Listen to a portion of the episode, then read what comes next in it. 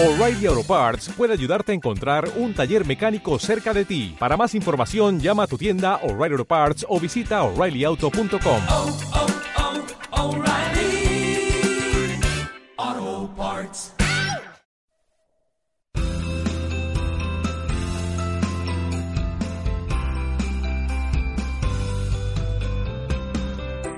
Hola a todos y bienvenidos a Alcalingua Radio L, el programa de Alcalingua Universidad de Alcalá que hacemos para estudiantes y profesores de español como lengua extranjera.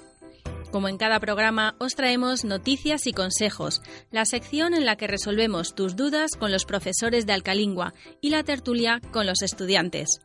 Así es, Alcalingua Radio L, un proyecto de Alcalingua para aprender y mejorar tu español, estés donde estés, de una manera diferente y participativa.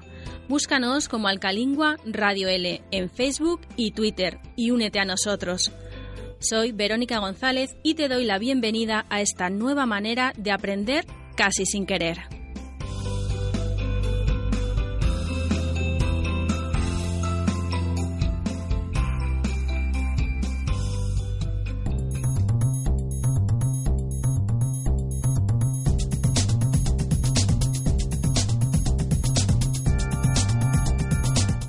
Como siempre, damos comienzo al programa con las noticias que nos trae Sergio Amate. Hola Sergio, Hola Verónica. ¿cuál es la primera noticia del mes de mayo de la que vamos a hablar en Alcalingua Radio L? Vamos a empezar con uno de los eventos deportivos del mes, la Mutua Madrid Open, el torneo de tenis de la Comunidad de Madrid que ha tenido lugar del 5 de mayo al 14 de mayo. Este año ha celebrado su edición número 15 y en ella ha participado uno de los tenistas más famosos del mundo, el español Rafa Nadal, quien ha ganado por quinta vez este torneo. Si quieres conocer un poco mejor a Nadal, escucha lo que nos cuenta Verónica. Rafa Nadal nació en Mallorca el 3 de junio de 1986. Su madre se llama Ana María y su padre Sebastián. Tiene una hermana más pequeña que se llama María Isabel. Su novia de toda la vida se llama María Francisca, aunque todo el mundo le llama Chisca. Su entrenador y manager es su tío. Además, uno de los mejores amigos de Rafa es el jugador de baloncesto Pau Gasol. Rafa siempre ha practicado diferentes deportes, pero desde muy pequeño destacó en el tenis. Su primer campeonato lo jugó con tan solo 8 años en las Islas Baleares. Ha sido el tenista número uno durante muchos años, aunque actualmente es el cuarto en el ranking de la ATP, la Asociación de Tenistas Profesionales. Es uno de los mejores jugadores de la historia del tenis mundial y el mejor de todos los tiempos en pista de tierra batida, la pista de color rojo, que es una pista más lenta que la verde. Ahora os vamos a contar algunas curiosidades sobre él. Rafa es zurdo, es decir, escribe y juega al tenis con la mano izquierda. Siempre utiliza el mismo modelo de raqueta. En cuanto a su forma de vestir, al inicio de su carrera solía llevar camisetas sin mangas. También a menudo se pone pañuelos en la cabeza. Nike es la marca deportiva que le patrocina. Además, Rafa es un deportista famoso por sus manías o supersticiones. En todos los partidos repite las mismas acciones. Por ejemplo, no le gusta pisar las líneas blancas de la pista. Y durante los descansos siempre tiene dos botellas de agua y bebe de las dos. En cuanto a sus aficiones, a Rafa le gusta la pesca, jugar a la PlayStation y el fútbol. Una anécdota. En 2016 fue elegido para llevar la bandera de España en la ceremonia de inauguración de los Juegos Olímpicos de Río de Janeiro. Y otra anécdota. En 2010, Nadal colaboró con Shakira en el vídeo de la canción Gypsy, Gitana.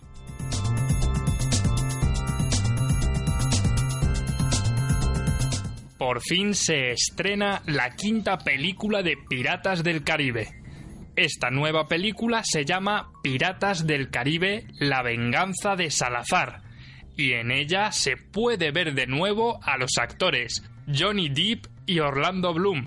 Pero ¿quién es Salazar? Salazar es el fantasma de un capitán de la Marina Real Española que quiere vengarse de todos los piratas y matarlos incluido el famoso Jack Sparrow. ¿Sabéis quién es el actor español que interpreta al capitán Salazar? Verónica nos da pistas. Escucha para adivinarlo. Pues es uno de los actores españoles más internacionales. Nació en Las Palmas de Gran Canaria el 1 de marzo de 1969. Es alto. Mide un metro ochenta y uno tiene el pelo corto, moreno y liso, y los ojos marrones. ¿Sabéis quién puede ser? Su madre es una famosa actriz llamada Pilar y tiene un hermano también actor, que se llama Carlos. ¿De quién hablamos?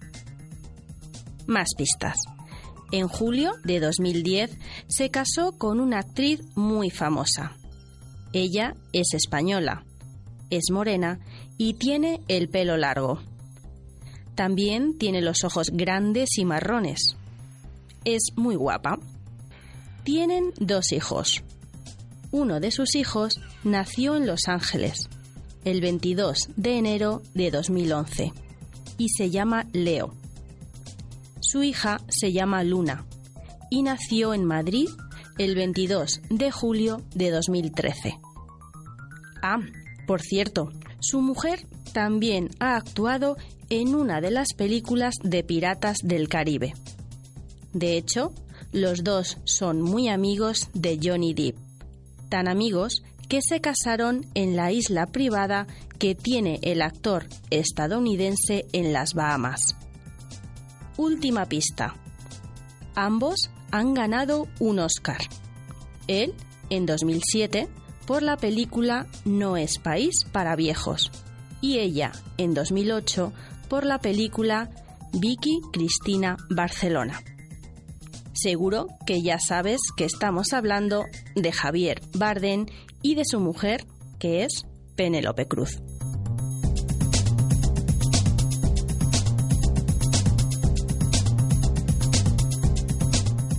Realmente solo los padres dominan el arte de educar mal a los hijos. Enrique Jardiel Pontela, escritor.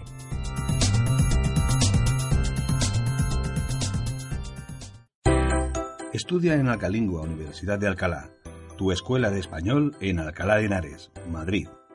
Entra en www.alcalingua.com y conoce todo lo que te ofrecemos para que aprendas español de una forma rápida, eficaz y divertida. Ven a Alcalingua y vive una experiencia inolvidable. En todos los programas de Alcalingua Radio L nos acompañan alumnos de Alcalingua. Hoy nos acompaña Jeremy de Estados Unidos. Hola Jeremy. Hola. Jeremy lleva unos dos meses aquí y también están con nosotros Wei Li y Lola de China. Hola. Hola. Llevan en Alcalingua estudiando unos seis meses más o menos, ¿verdad? Sí. Bienvenidos a todos. En el programa de hoy vamos a hablar de la familia y de las diferencias que existen entre los distintos países y culturas de nuestros estudiantes y de las nuestras, claro. Para empezar, vamos a conocer a vuestras familias. ¿Cuántos miembros componen vuestra familia? Y si son grandes, pequeñas. Weili, cuéntanos, ¿cómo es tu familia? Pues mi familia es muy pequeña, ¿eh? Porque mm, mi familia se compone por tres personas, mis padres y yo. Es muy pequeña.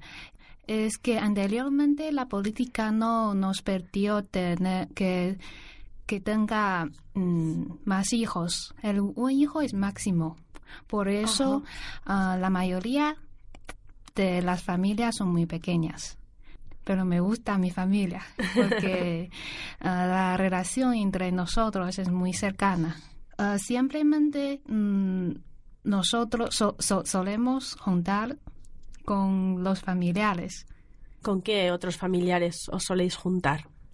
Mm, solemos, solemos juntar con los padres simplemente porque cuando era- éramos niños ah, los padres nos cuidaban y nos alimentan y por eso mm, la relación es muy cercana como la, la familia es muy, era- es muy pequeña y siempre nos cuidamos y, Os cuidáis entre sí, vosotros, ¿no? sí Lola, ¿tu familia también es pequeña? No, no, no. Mi familia es grande. En mi familia hay cinco personas. ¿Quién es? Mis padres, eh, mis dos hermanos y yo. Mis dos hermanos eh, son más pequeños que, que yo. ¿Que tú? Sí. Mm, siempre mo- me molesta mucho. Eso es muy habitual en los hermanos, ¿no? Sí. Mm, Sobre todo de pequeños. Sí, y en mi familia no nos juntamos eh, muchas veces porque mi, pa- mi padre trabaja en otra ciudad y solo podemos eh, reu- reu- reunión- reunirnos, ¿Reuniros? reunimos mm, en, el- en las vacaciones de, del año nuevo. Ajá, una vez al año solo Sí. reunís. Sí, muy pocos veces. Sí, muy poquito. ¿Y con el resto de la familia? ¿Con tus hermanos? ¿Sueles ver mucho a tus hermanos? Ah, mi hermano pequeño ah, se llama Li Yuanhao. Tenía siete años. Ah, siempre comer mucho Come mucho, ¿eh? porque porque ahora ah, ah, él está ah, a hacer a crecer. Está creciendo y Sí. necesita comer mucho. Sí. Ujú. y mi hermana está estudiando en la escuela secundaria. Estu- estudia muy bien, Es buena estudiante. sí. Ambas venís de China, pero Weili es hija única sí yo soy hija única y en tu caso, Lola, tienes dos hermanos. Sí, ¿Qué pasó con el tema de la ley? Ah, bueno, es que como Lola vive en el lugar remoto, pues sí, en aquel entonces sus padres tuvieron dos hijos, pero el gobierno no sabía. Ajá. Mm, porque mi familia es mm, muy eh, tra- tradicional, Tradicional. tradicional y mi abuelo quiero muchas eh, nietos y para la familia numerosa. Pero es que ahora eh, sus, sus padres tienen que pagar para tener los otros dos hijos. ¿Ah, sí? Pagar a eh, mi padre eh, necesita pagar al ayuntamiento Ujú. porque en mi familia tenemos dos hijas más. ¿Y tienen que pagarlo durante mucho tiempo? Mm, una vez, Una vez. sí. Ujú. O sea que si no te pillan, ujú. puedes tener más hijos. Pero luego, como no se pueden esconder los hijos eternamente, al final tienes que pagar. Sí, pero ahora eh, la política se cambió. Ahora Ajá. podemos tener segundo hijo. Ah, Sí, qué bien. Y, y sin pagar. Qué suerte, ¿no? Claro. Es que cuando era niña yo quería tener un, hermano, hermano. mayor, Ujú. pero no me permi- permitió la política. Y ahora se cambió, pero toda- tampoco todavía no, no podía porque mis padres están muy mayores. Claro. Qué pena, ¿no? Sí, para las siguientes generaciones ya podrán saber lo que es tener hermanos. Sí. Eh, Jeremy, tú tienes hermanos. Sí, tengo muchos. Mi familia no es una familia típica de los Estados Unidos. Hice un poco de investigación y los datos dicen que en los Estados Unidos cada mujer tiene como dos niños, pero algunos, algunas mujeres tienen un, un hijo. Entonces, entre uno y dos. Ujú. Pero en mi familia somos 11 hijos. ¿Tienes 11 hermanos? No, somos 11. 11, o sea, Tengo 10 hermanos. contigo 11. Sí, sí. Wow. Sí, muy grande, pero no es lo típico. Tienes que prestar algún hermano a, a Weili. Sí, sí, si queréis, tengo algunos extras. No, pero um, tengo cuatro hermanitos Ujú. porque soy el mayor. Tú eres el mayor de todos. sí, y- mejor también. no, broma. Tengo cuatro hermanitos y seis. ¿Seis? Sí, seis hermanitas. Tienes que contarlo, Sí, sí, ¿eh? sí, cada... Sí, sí, pero no es lo típico de los Estados Unidos, como he dicho.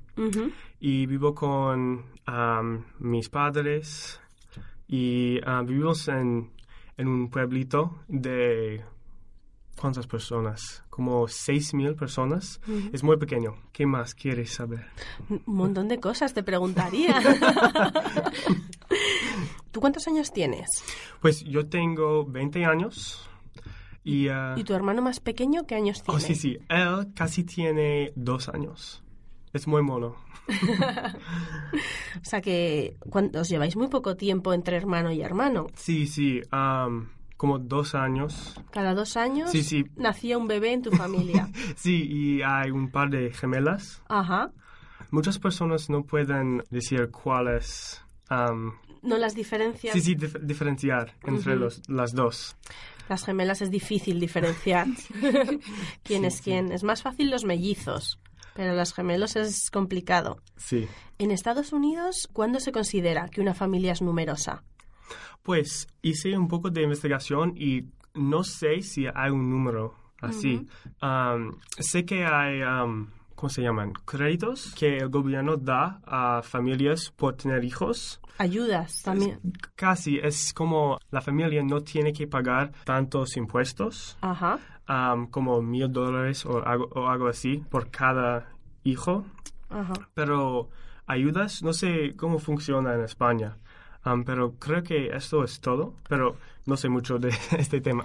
En España se considera que una familia es numerosa eh, cuando está formada por tres o más hijos. Mm, vale. En, en China no tenéis este concepto de familia numerosa, entiendo, ¿no? No creo. Porque si al principio no se podía y ahora hay un límite de dos, Sí, sí, sí. familias numerosas no existen en vuestro país. Porque por- la China ya tiene más gente. Porque China ma- hay muchísima gente, Ujú. que sobre todo en Pekín, porque yo vivo en Pekín y yo creo que cualquier lugar que está llena de gente. Y aquí, por ejemplo, la natalidad está disminuyendo. Eso significa que cada vez nacen menos niños. En China, con esta nueva ley, imagino que cada vez nacerán más. Mm, Yo creo que sí, porque en nuestra generación, como somos hijas, yo, yo soy hija única, somos hijos únicos, la mayoría son hijos únicos. Por eso queremos, queremos tener dos hijos para la familia más, más grande, Mm. no es como nosotros, porque eh, siem- algunas veces me siento muy sola, como yo soy, porque yo soy hija única. Sí. ¿Y la ley la han puesto en el gobierno porque cada vez nacían menos niños? ¿Porque mm, han pedido mm, la gente que quieren tener hermanos? ¿Por qué han cambiado esa ley? Yo creo que es por la tendencia, sí, la te- te- ten- tendencia La tendencia. de la disminución de la, de la, de- Natalidad, de ¿no? la Como en España. sí, Ajá. sí. Es por eso. ¿Y en Estados Unidos, cómo sabes si cada vez nacen más niños o cada vez menos? Creo que no hay un cambio, no es aumentando, pero a la vez no es... No hay menos personas. Ni sube ni baja. Sí, sí, creo. Pero no, no sé mucho de esto. Entonces no hay como no hay muchas ayudas para las familias grandes porque de momento no se necesitan, pero puede cambiar. ¿A qué edad más o menos son madres eh, en Estados Unidos? Pues depende. Utah, como he dicho, no es lo típico. Am, en Utah, yo diría que las madres tienen como 25 años, más o menos, pe- pero depende mucho en la familia. Am, pero en los Estados Unidos, creo que la mayoría de la gente no se casa hasta tener como 30 años, más o menos. Lo- las madres suelen tener años así, Más o menos. más o menos. En España eh, suelen tener el primer hijo sobre los 31 años. Antiguamente se tenía más joven y ahora cada vez más mayores. En China, ¿sobre qué edad son madres? Mm, ahora en China, normalmente em, la mujer tiene hijas eh, en 25 o 26, Ujú. porque ahora tenemos que em, ir a la universidad y después de eh, la universidad necesitan traba- trabajar uno o dos años y luego eh, casarse y luego tener y tener hija, hijos, tener hijos, sí. Y cuando las mujeres son madres, ¿tienen un periodo de baja en el trabajo o dejan de trabajar? ¿Cómo es en China? Mm, las madres siempre trabajan después de ser la madre. O sea, durante el periodo de, eh, de primer, de, de la primera etapa de los niños. Los, las madres quedan en casa para cuidar a sus niños, pero después ellos van a seguir trabajando. ¿Y cuánto tiempo se puede quedar la madre? Yo pienso Cuidando que al el bebé. primer año, ¿no? Porque en el primer año es la seguridad es muy importante para los niños. Por eso es muy buena para la educación y para eh, el, para crecer el niño. Aquí en España, cuando una mujer es madre y está trabajando, puede tener cuatro meses sin trabajar y cuidando a su bebé en casa. Y un mes el padre. ¿En China el padre puede quedarse en casa cuidando al bebé? Ah, Mm, En muchas ciudades no, pero en como eh, Pekín y Shanghai y hay algunas compa, compa- com- Compañías. sí, compañías eh, tenemos eh, tenemos rurales como este pero normalmente en las ciudades más pequeñas no no puede, no pueden mm, no pueden dejar el trabajo y cuidar sus niños Mm. En Estados Unidos, ¿cómo funciona esto? Otra vez tuve que hacer un poco de investigación y es poco tiempo para las madres, es 12 semanas creo, y sin pago. 12 semanas y no se les 12 paga. Sí, es todo. Pero creo que um, va a depender en la empresa porque seguro que hay algunas empresas que dan más tiempo a las madres. Entonces, pero el mínimo es 12 semanas sin pago. Aquí en España son cuatro meses, que son 16 semanas, y si se les paga. ¿Y los padres, sabes eh, cómo funciona en Estados Unidos? No sé, pero creo que no hay una ley, pero no estoy seguro. Aquí en España, ahora como os digo, son cuatro meses, pero al principio eh, eran muy poco, sobre todo con el tema de los padres. Creo que al principio los padres podían estar dos días solo, luego 15 días y ahora pues están un mes, si quieren. yo creo que la presentación social de España es muy buena. sí. Como todo depende con qué lo compares. Pero bueno, se van consiguiendo cosas y no nos podemos quejar. sí.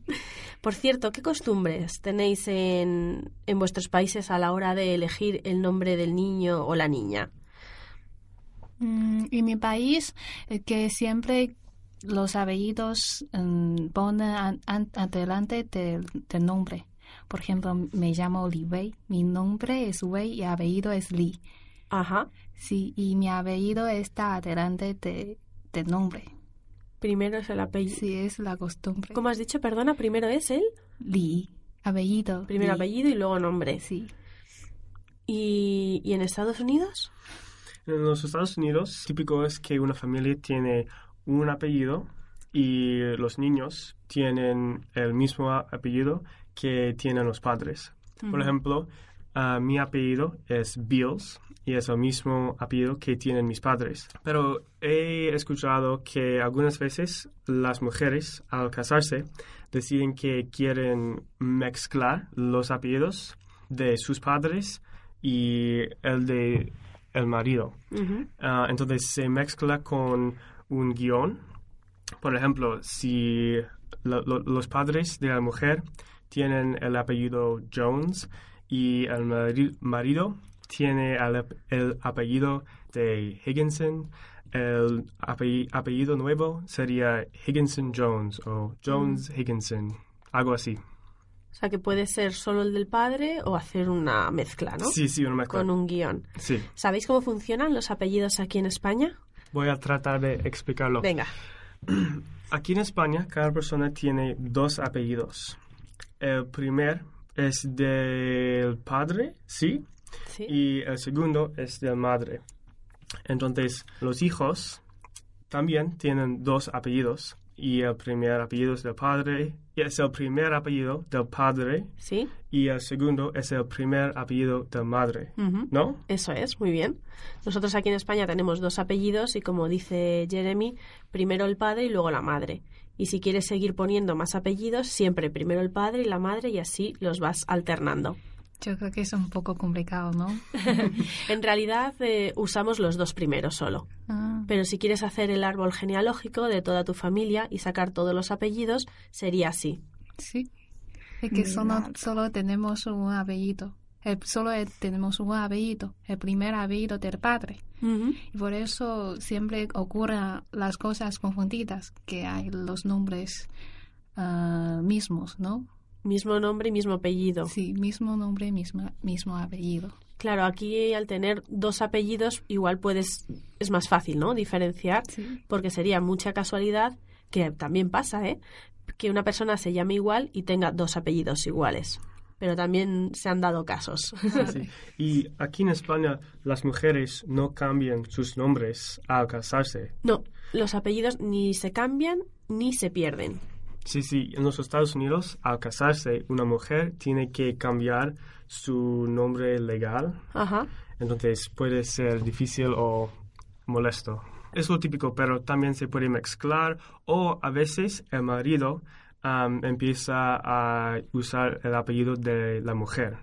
Pero esto no es típico. No es lo más normal. No, no, no. Claro, eso a la hora de buscar a, una, a un familiar lejano, antiguo, en España sería más fácil porque solo tienes que tirar de apellidos en orden y encuentras a la persona. Pero en Estados Unidos, al cambiar y al mezclar, es bastante complicado, ¿no? Sí, sí, muy complejo. Esto en cuanto a los apellidos, pero en cuanto a los nombres, eh, por ejemplo, aquí en España, antiguamente eh, se ponía el nombre al bebé dependiendo del día en que naciese, según el calendario. Eh, por ejemplo, si naces el día 12 de octubre, es el Pilar, que es la fiesta típica de Zaragoza, y si nace una niña, pues seguramente en años anteriores la pondrían Pilar. O si naces el día 19 de marzo, que es San José, pues si alguien nace en ese día, si es chico, seguramente se llamase José, y si es eh, chica, Josefina. Otra tradición familiar a la hora de poner nombres es que los hijos se llamen igual que los padres. Qué interesante. ¿Vosotros Sí. a la hora de poner nombres en vuestros países tenéis algún alguna cosa similar? Mm, en, la, en las familias antiguas en China, mm, normalmente cada, cada familia eh, tiene un libro de genealogía. Y, eh, y en, en el libro recuerda eh, los nombres de, eh, de sus familiares y normalmente hay un orden de nombre. Por ejemplo, eh, mis padres tenemos usar el nombre Dang y pues sus hermanos y los nombres de sus hermanos siempre ten- tiene el- la palabra Dang. Ajá. Y mis hermanos y yo tenemos que usar el nombre Zi, pues en nuestras en nuestros nombres um, tiene la palabra Zi. Ajá. Yo creo que es algo parecido en, es- en España. No sé si os habéis dado cuenta también, antiguamente, sobre todo para las chicas, se ponía mucho el nombre María. María del Carmen, María del Pilar, siempre María y otro nombre. Sí, eso sí. Y así es una manera en China de diferenciar igual las familias, ¿no? La familia Sí. Tao, la familia...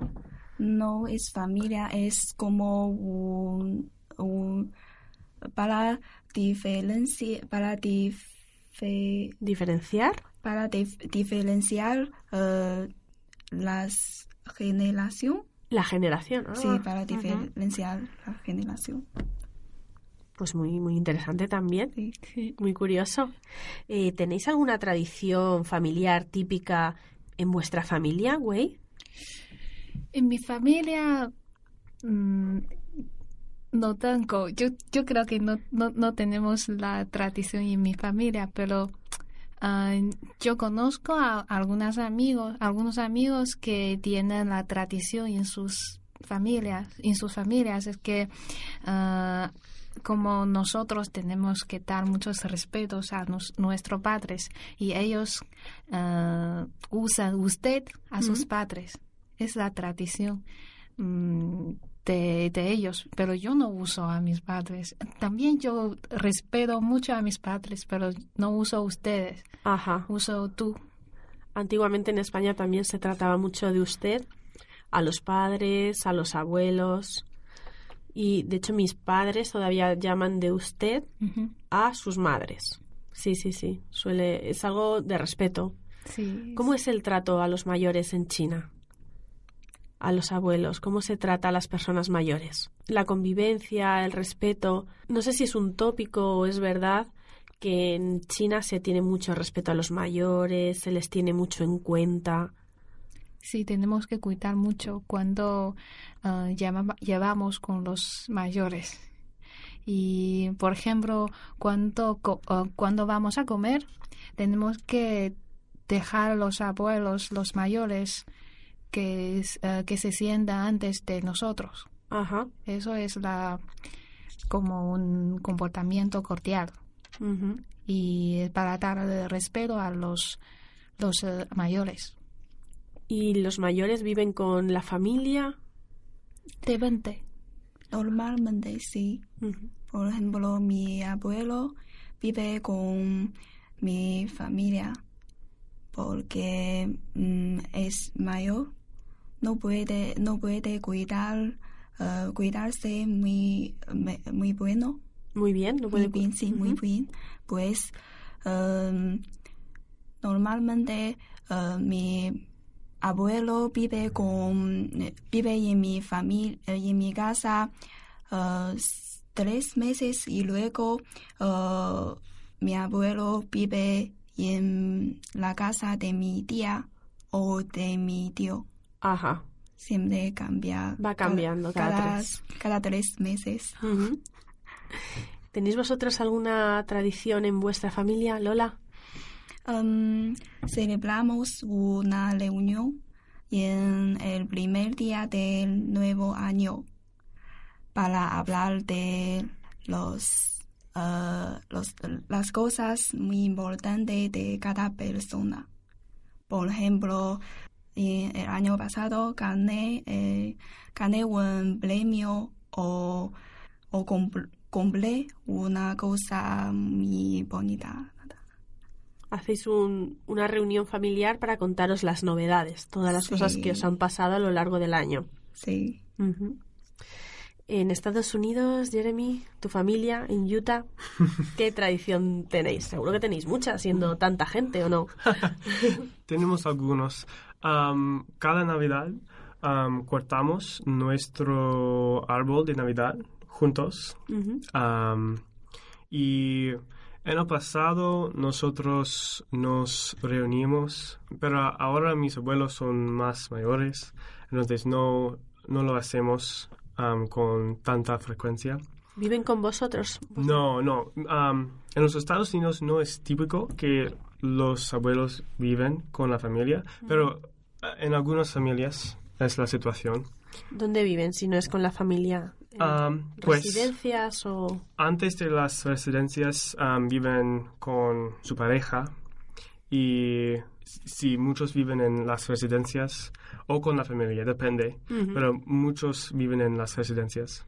¿Y qué más nos ibas a contar de, de vuestras tradiciones? Tradiciones, pues se celebra Halloween aquí. Sí, aquí Sí. también, sí, sí. Siempre tenemos una fiesta de Halloween y con los disfraces, cosas así.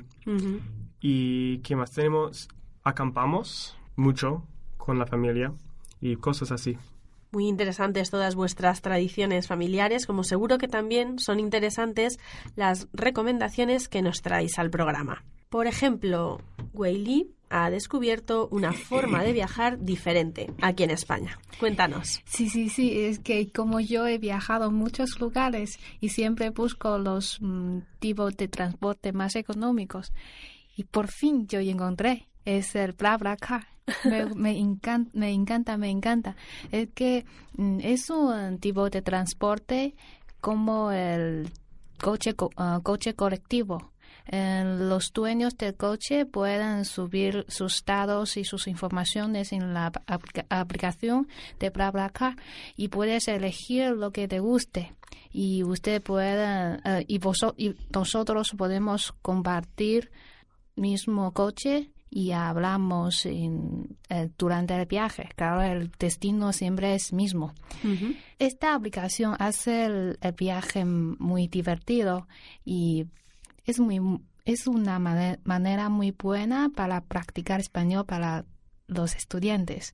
Me, enga- me encanta mucho y es muy recomendable. Es una, se puede hacer por aplicación móvil o por la web Sí, sí, sí. y eh, se trata de que una persona, como nos ha contado Wei Li, dice voy a, a Sevilla, por Sí. ejemplo, y tengo coche. Quien quiera que venga conmigo. O al revés, yo quiero ir a Santander y busco un coche que vaya a Santander desde mi ciudad. Sí. ¿A qué sitios has ido tú en BlaBlaCar? a Valencia, a Sevilla, a Granada, a Cádiz, a, a Córdoba, ¡Wow! muchos lugares. Porque yo es que durante los viajes ya he conocido muchos españoles y ah, eh, he hecho muchos amigos con muchos amigos españoles. Por eso me encanta mucho este tipo de transporte. Muchos amigos españoles de muchas partes, ¿no? Sí, y es muy económico. Es una manera más económica de, de viajar. Sí. Muchas gracias. Eh, Jeremy, por su parte, nos recomienda algo muy típico de España. Sí, una comida que se llama porras. Ujú. De hecho, am, porras fue, fueron al- el primer desayuno que comí al llegar a España. Ajá. Sí, sí. Y hace pues dos semanas am, fui con algunos amigos a un chocolatería que se llama San Ginés en Es- Madrid. Es una de las más famosas Sí, en Madrid. sí, muy famoso. Y comimos porras y chocolate. Es, es líquido. Nunca lo había probado antes de venir a España, pero me gustó muchísimo. Y porras son, son como churros, pero son más grandes. Sí. Y se usa eh, eh, la misma masa, ¿no?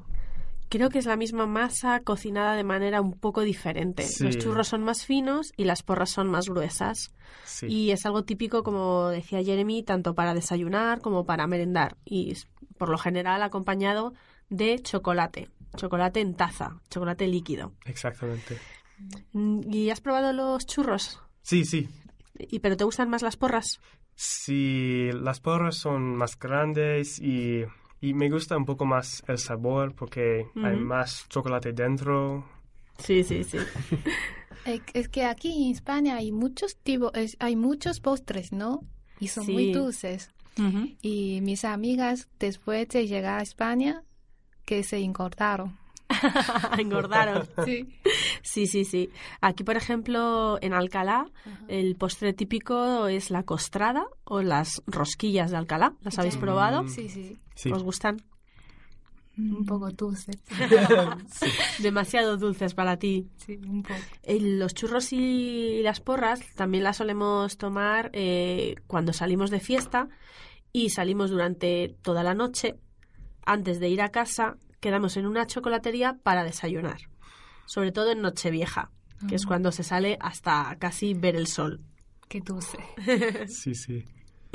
Y por último, Lola nos trae un texto, ¿no? De un autor mexicano. Cuéntanos. Sí.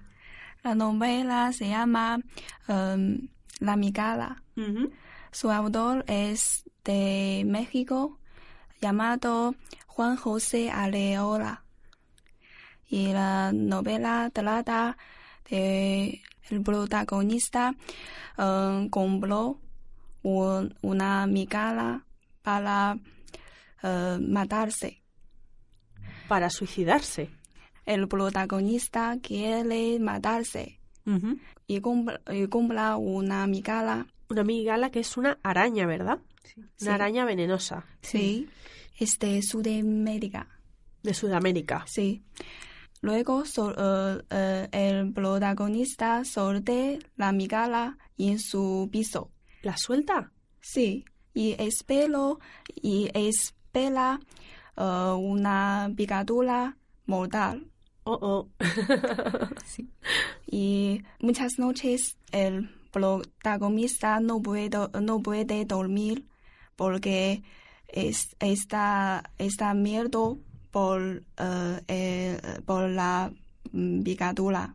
Pero eh, hace mucho tiempo y la migala no, no, le, no se pica. no le pica a él. no le pica, sí. Y en el fin del texto, el protagonista per- eh, pidió, Perdió. perdió su amor Ah, vale, vale. y luego quiere matarse. Después de per- perder su amor, el mm, protagonista muy eh, sol- solita. Se siente solo, Sí, seguramente. se, se, se- se siente solo eh, y duele mucho. ¿Y te gustó esta, este texto tan triste? porque creo que es un- una novela romántica, Ajá. porque eh, el autor mm, presenta un tipo de soledad profundo, profunda por una manera especial. Parece el duele del de, de perder el amor como el duele de picadura mortal. Una historia, no nos cuentes si hay final feliz, si no, no, no sabemos qué pasa. Que la gente si quiere saber qué pasa, que lea el cuento de el cuento o relato breve del escritor mexicano Juan José Ar- Arreloa, Sí, Alela. Aleola. Arreola, Sí. La Migala. Pues muchas gracias a los tres por vuestras recomendaciones.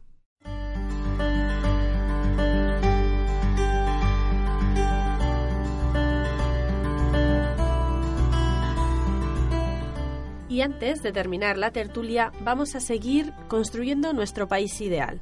Sabemos que todo en la vida tiene sus cosas buenas y sus cosas menos buenas, y que la perfección no existe.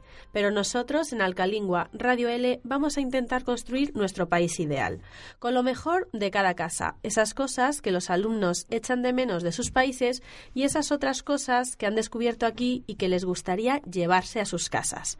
Vamos a empezar con Jeremy. Jeremy, ¿qué te traerías a España? Pues hay mucho que me gusta de España, ah, pero me gustaría que España tenga mm, calles más anchas, porque al caminar por la calle siempre siento que un autobús me va a matar. porque son, están muy cerca. Los autobuses son muy grandes Sí, y las calles un poco estrechas, ¿no? Sí, sí. Entonces tengo miedo de caminar. Eso suele pasar en, en ciudades como Alcalá, que tienen un casco antiguo, la zona centro de la ciudad es antigua y las calles son más estrechas. Sí, sí, claro. Pero no, no todas las calles son estrechas aquí. Sí, sí, sí. Pero me gustan las calles estrechas porque mm, me siento muy tranquila. O sea, o sea, me gusta, me gusta. No sé por qué, pero me gusta. Es diferente, sí que da tranquilidad. Una ciudad pequeña, calles pequeñas. Pero Jeremy quiere unas un poco más grandes, sobre todo por las que pasen autobuses. Sí, ¿dónde estoy caminando? Claro. Si Jeremy camina y pasa un autobús, que la calle sea grande. Perfecto. Perfecto. Exactamente. ¿Y qué es lo que te llevarías de España a Utah? Perfecto. Pues me gusta muchísimo el paseo, porque es una oportunidad de conocer a, a sus vecinos y hacer un poco de ejercicio también. Pero es algo de la comunidad que, que no tenemos en los Estados Unidos. No,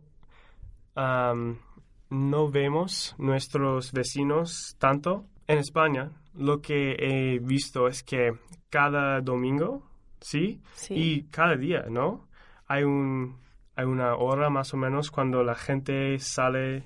Ah, sí, aquí en España, pues debido seguramente al buen tiempo y porque pasear, caminar y correr es una manera fácil y económica de hacer ejercicio, la gente sale a hacer ese tipo de ejercicio al aire libre. Sí, sí. Y, y esto me gusta mucho am, porque no hay una, una hora así en los Estados Unidos. Qué bueno. ¿Te gusta, por lo que veo, hacer ejercicio al aire libre, andar? Muy bien. ¿Qué más? Eh, Lola, ¿qué te gustaría a ti llevarte a, a China? El aire fresco, Ajá. porque en invierno eh, la eh, China el aire es muy ¿Contaminado, quizás? sí, contaminado y no, no puede salir de la, de, de la casa y ¿Tenéis que salir con mascarillas? sí, siempre necesita llevar mascarillas. Ujú. Mm, es muy eh, incómodo. Claro. Y, Y poco sano. sí. Sobre todo en invierno. Claro. Sí. Y la cosa quiero traer de China a España es una ah, aplicación. Una aplicación. ¿Cuál? Sí. Um, su nombre en inglés eh, se llama Alipay. Alipay. ¿Y para qué sirve? Um, es, un cuen- es una cuenta electrónica. Podemos salir de la casa, uh, no lleva nada, solo un móvil. Ajá. ¿Y con el móvil qué hacéis? Podemos pagar autobús Ajá. y podemos pagar um, comida, todos, todo, todas las, eh, las cosas que necesitamos pagar con el dinero. ¿Y qué pasa si te roban el móvil? Mm, ¿O si lo pierdes? ¿O se estropea? eh, la cuenta electrónica eh, se comunica con, el, con la tarjeta de banco Ajá. y pues em, podemos mover la eh, podemos mover el dinero de la tarjeta a a ¿A otra cuenta o a otro banco? sí es muy fácil no necesitamos ir al banco muchas veces Ajá. y no necesitamos sacar el dinero muchas veces. Es algo muy práctico. Weili, Sí. ¿tú qué te gustaría traerte de China a España? Eh, de China a España también es una aplicación. ¿Y qué hace la aplicación que te gustaría traer? Como yo soy una mujer, pues me gusta mucho comprar. Pero en China tenemos una aplicación, se llama Taobao. Es una, una plataforma que pueden comprar por internet. O sea, en, en España también tiene, pero Taobao es más cómodo y fácil para comprar. ¿Y qué Ah. cosas puedes comprar? Podemos comprar una ropa, un, un papel, incluso un- una lechuga. O sea, todo tipo de cosas se pueden sí, comprar. sí. puedes comprar cualquier cosa en este en esta aplicación. Ajá. Y eh, es muy recomendable. y, y ojalá que algún día Taobao pue- puedan usar en España. Y esto me, me gustaría que tuviese en España. Sí. Entonces eh, dejaríamos de ir a los centros comerciales o compraríamos solo desde casa, ¿no? Sí, solo esperamos y cuando llegue ya está bien, todo está bien. ¿Y qué te gusta de España para llevarte a China? Ah, me gusta mucho es que el gobierno da muchos tiempos libres al, a los obreros. Por ejemplo, los domingos los, las tiendas están cerradas y eh, los ah, horarios de los conductores. Um, por ejemplo, ah, no hay eh, los los condu- conductores no necesitan trabajar por medianoche en la, a la medianoche y pero en China ah, algunas veces tienen que trabajar Los conductores de autobús, ¿te refieres? Sí, sí, sí, y no pueden dormir. Esper- yo pienso que eso China tiene que estudiar a España. O sea, los horarios laborales, los horarios de trabajo es lo que te gusta de España. Sí. Por cierto, eh, nos he preguntado qué tal las clases. ¿Qué tal en Alcalingua, Jeremy? Me gusta muchísimo. He conocido tres profesores y cada uno es, es diferente, pero trae algo ah, útil. Am, por ejemplo, he, he tenido dos profesores más jóvenes y por eso he, he aprendido un poco de jerga, ¿sí? Sí. Se llama. Am, también he tenido una profesora más mayor am, y ella tiene más experiencia enseñando, entonces ella puede explicar cosas más difíciles. Ajá. Entonces hay, hay varios tipos de profesores aquí y, es- y esto me, me gusta. Ujú. Eh, vosotras, chicas, eh, estáis estudiando en Alcalingua también, pero ¿qué estáis estudiando? Mm, estudiamos en el, edi- el edificio eh, al lado de la Plaza Cervantes. ¿Y qué tal las clases? Muy bien. Estudiamos español.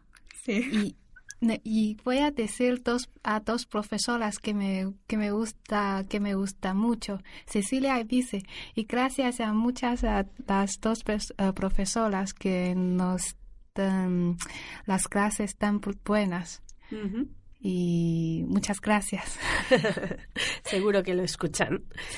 Pues eh, gracias a vosotros, chicos, por haber participado en Alcalingua Radio L, por todas vuestras recomendaciones y todo lo que nos habéis traído y, y enseñado. Muchas gracias. Gracias Gracias a a ti. ti.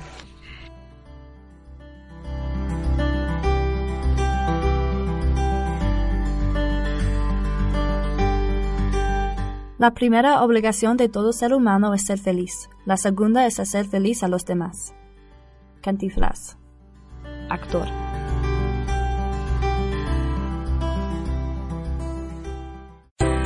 Aprende español desde tu país. Conoce los cursos online de Alcalingua, que te permitirán practicar español desde cualquier lugar. Contarás con un tutor que te ayudará a mejorar de una forma cómoda y eficaz. Entra en www.lavidaenl.org y conócelos.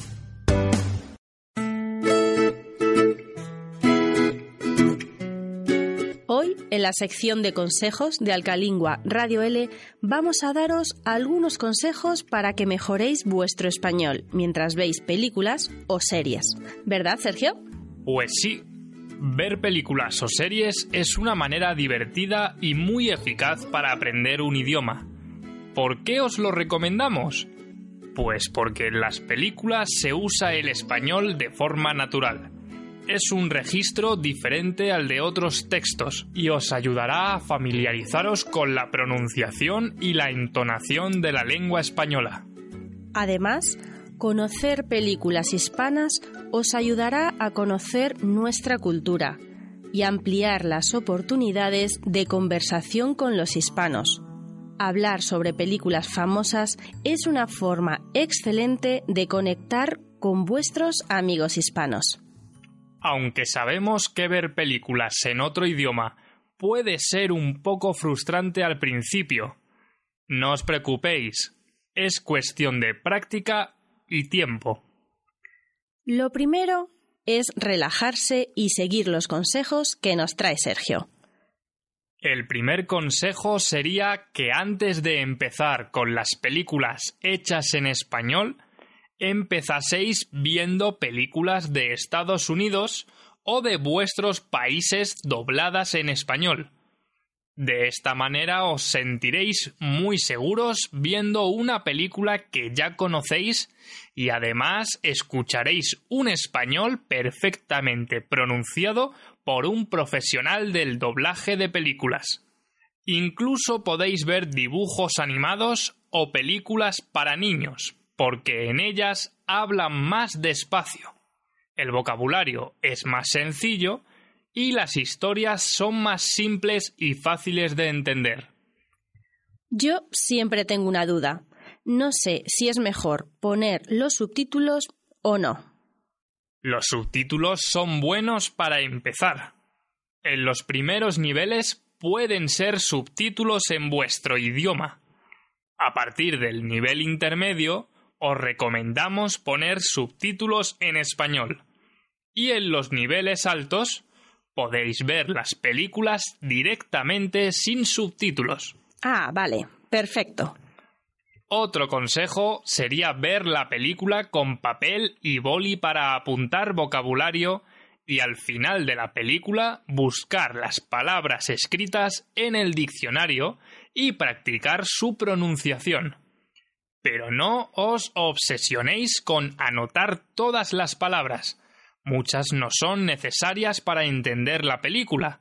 Solo anotad las palabras que se repiten más. Claro, hay que hacer ese pequeño esfuerzo de tomar algunas notas y estar concentrado. Imagino que por esto hay que elegir bien el momento para ver las películas, ¿no? Eso es. No es lo mismo ver una película solo por diversión que para aprender. Así que si estáis cansados, es mejor buscar otro momento. Vale, entonces hay que empezar por películas que sean conocidas y según el nivel ir poniendo subtítulos.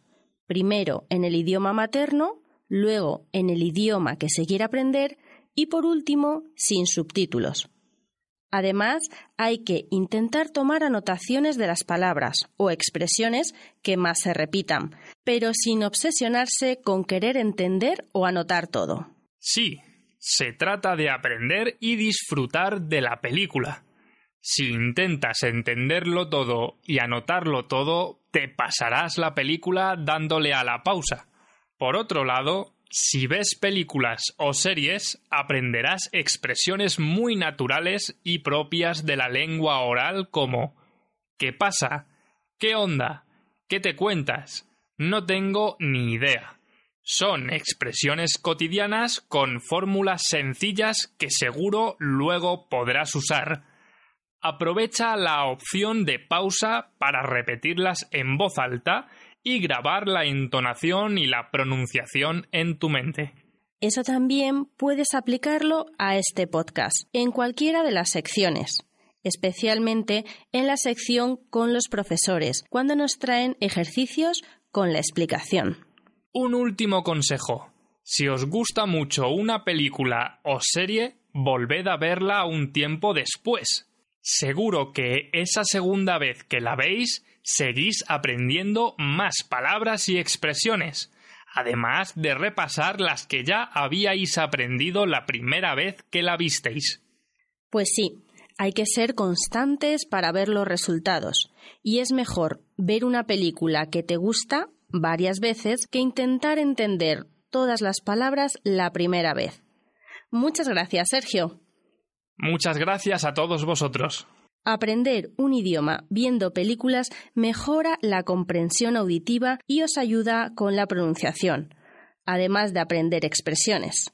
Si seguís estos consejos, podéis decirnos en nuestras redes sociales qué película habéis elegido para empezar. Ya sabéis, podéis escribirnos al Facebook o al Twitter del programa Alcalingua Radio L.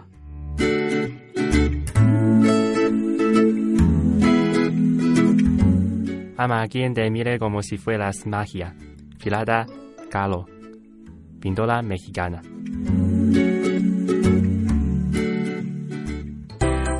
¿Te gusta la enseñanza del español y su cultura a extranjeros?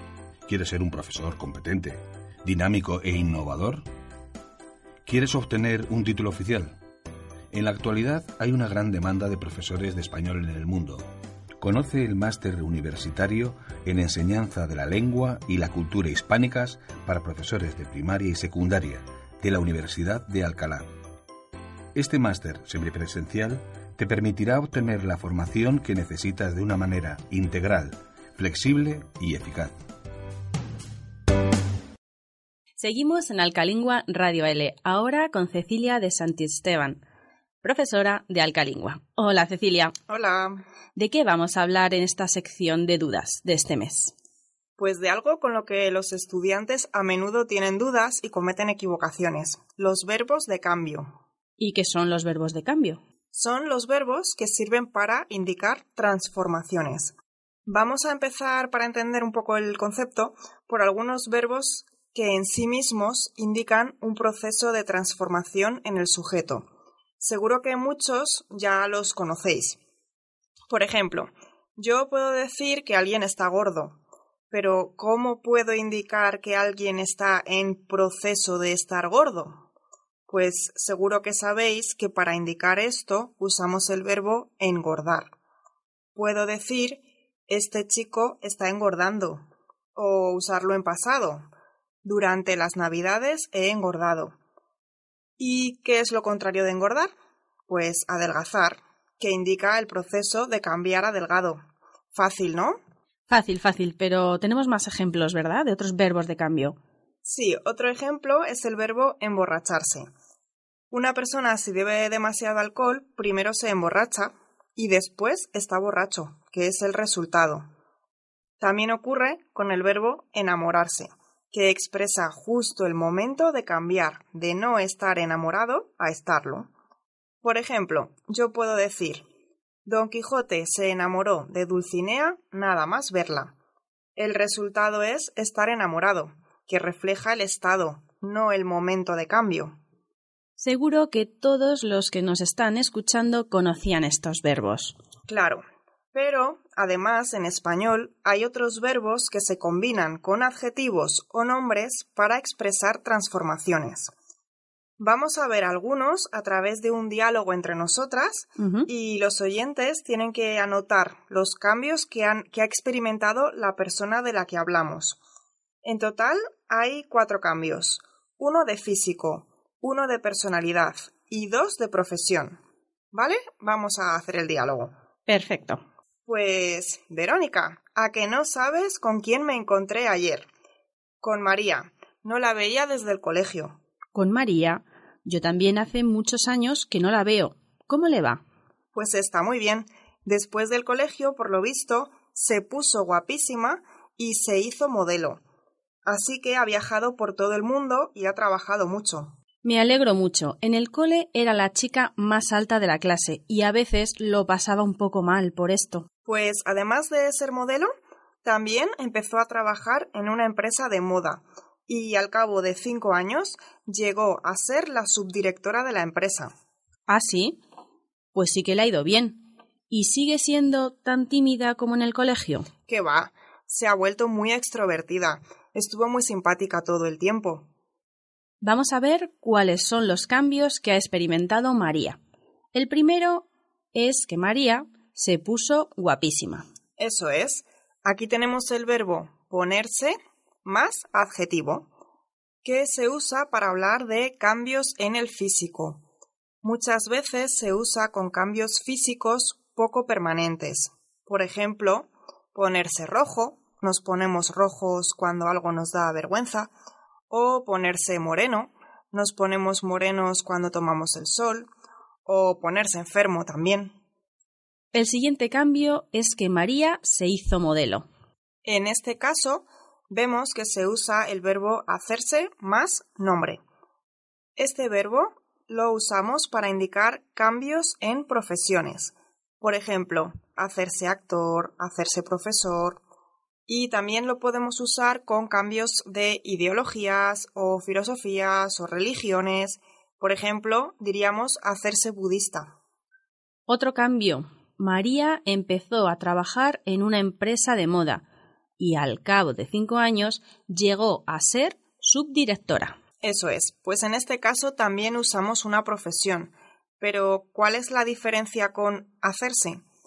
Pues llegar a ser más profesión significa cambios graduales en la profesión, que implican un proceso largo y que requirió esfuerzo por parte del sujeto.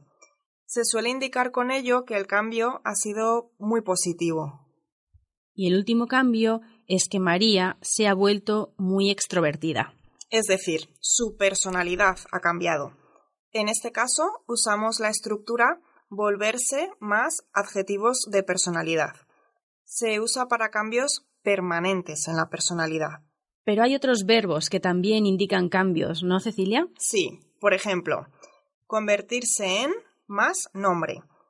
Esta estructura indica una transformación muy profunda.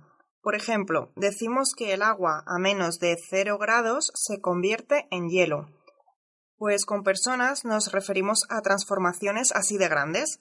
Es casi como ser otra persona. Por ejemplo, en los cuentos a veces las ranas se convierten en príncipes.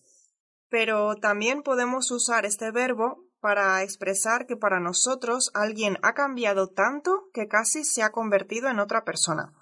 Así podemos oír frases como te has convertido en un mentiroso. Y con trabajos o profesiones también podemos oír la estructura acabar de más nombre de profesión. En este caso tiene un matiz negativo. Es decir, cuando usamos esta forma el hablante considera que el cambio ha sido a peor. Por ejemplo, Pepe López, después de haber triunfado a nivel internacional en la música en los años 90, acabó de cantante para bodas. Esta estructura también funciona seguida por un verbo en gerundio. Así también sería correcto decir, después de haber triunfado a nivel internacional en la música en los años 90, acabó trabajando como cantante para bodas. No hay duda de que todos aquellos que nos siguen programa a programa se van a convertir en unos expertos y acabarán aprendiendo perfectamente español. Muchas gracias una vez más, Cecilia. Muchas gracias. Además de escucharnos, no olvidéis seguirnos en Facebook y Twitter, Alcalingua Radio L.